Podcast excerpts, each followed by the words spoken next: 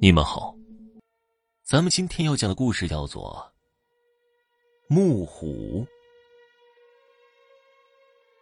说真实的鬼故事，虽然我没经历过，但是我祖爷爷、祖奶奶经历过。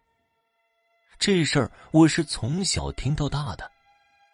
时间回溯到土改完成后的几年内，由于土改嘛。家里面一千多亩地被分了个精光，不单单被分走，家里的几间大瓦房也被分的分拆的拆，家里的农具、家具、牲畜、棉被都被分给了村民。自此之后，家里面的光景一日不如一日。我祖奶奶、祖爷爷六十多岁了，还得下地干活，毕竟是集体化，不下地就挣不了工分吃不到狗粮，尤其是地富这类坏分子，那就更得比其他社员干活更积极才行。然后有一年冬天，我祖奶奶不知道因为什么病倒了，家里请的乡里的大夫来看了好几次，都查不出病因。我家里人急坏了，眼见人一天比一天憔悴，但也找不到更好的大夫来治疗我祖奶奶。于是，一家人只能干着急了。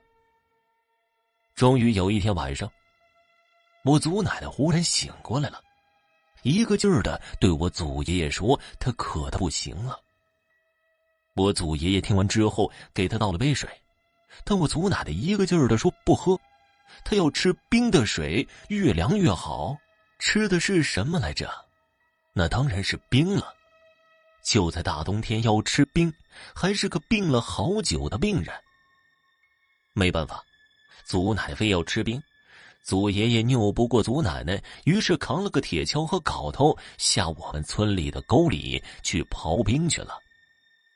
大晚上的，天气冷得彻骨啊！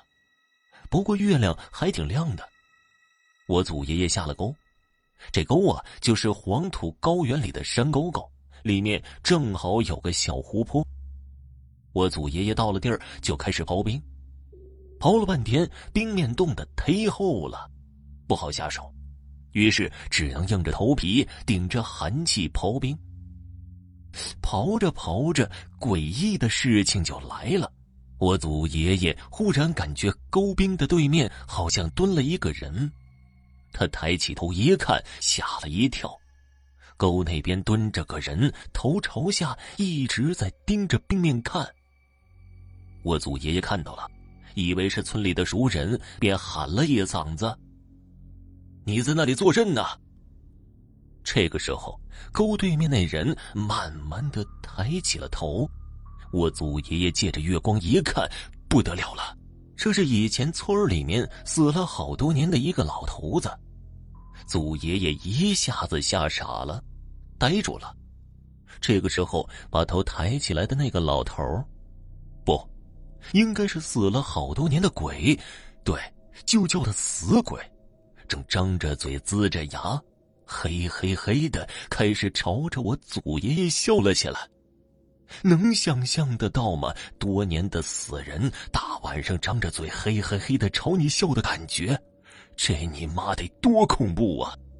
祖爷爷一想，这是遇着木虎了。祖爷爷被吓坏了，顾不上刨冰了，赶紧把镐头一扔，捡了两块冰，撒丫子没命似的就往家里狂奔。那个时候，全村都黑灯瞎火的，也没个灯，家家户户大晚上的连个油灯都舍不得点，整个村里面唯一亮堂的就是惨白惨白的月色了。你想象一下，一个受了惊吓的人黑灯瞎火的，背后还有一个死鬼在嘿嘿嘿的一个劲儿的对着你笑，想想都觉得恐怖。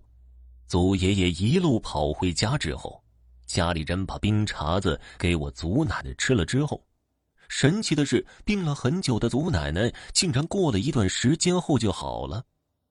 但我祖爷爷因为受到了大惊吓，大病了一场。后来在大饥荒时期，因为饿得受不了了，不想遭罪了，就自己上吊自杀了。好了，这个故事就讲完了，感谢收听。